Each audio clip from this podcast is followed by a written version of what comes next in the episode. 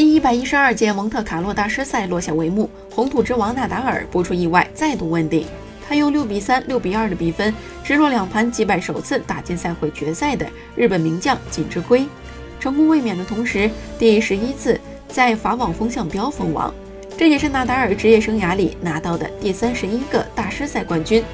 他超越科约德维奇，独自占据历史纪录榜首，同时保住了下周世界第一的位置。赛后，西班牙人低调评价着自己创造的记录：“第十一个冠军有点不可思议，我不知道这一切是怎么发生的。也许因为这是很多年来没有犯错误、很走运的一周。”